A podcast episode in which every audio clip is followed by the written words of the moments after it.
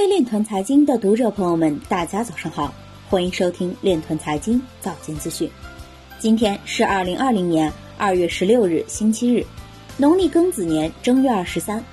首先，让我们聚焦今日财经。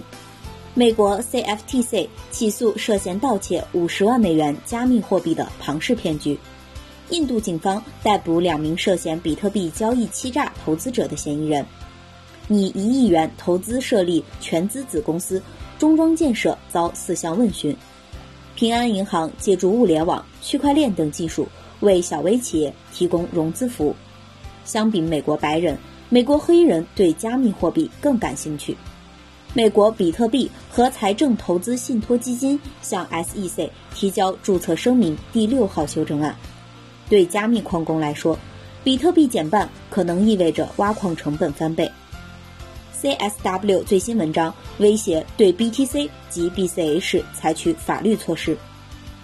美联储梅斯特表示，不确定美联储是否有权发行数字货币。SEC 专员称，三年时间足以证明代币的合法性。今日财经就到这里，下面我们来聊一聊关于区块链的那些事儿。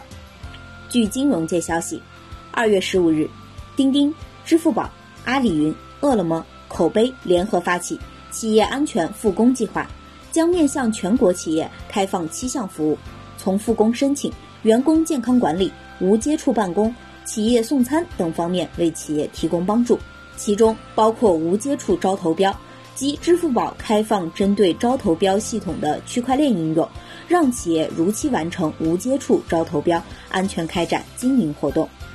以上就是今天链团财经早间资讯的全部内容，感谢您的关注与支持，祝您生活愉快，我们明天再见。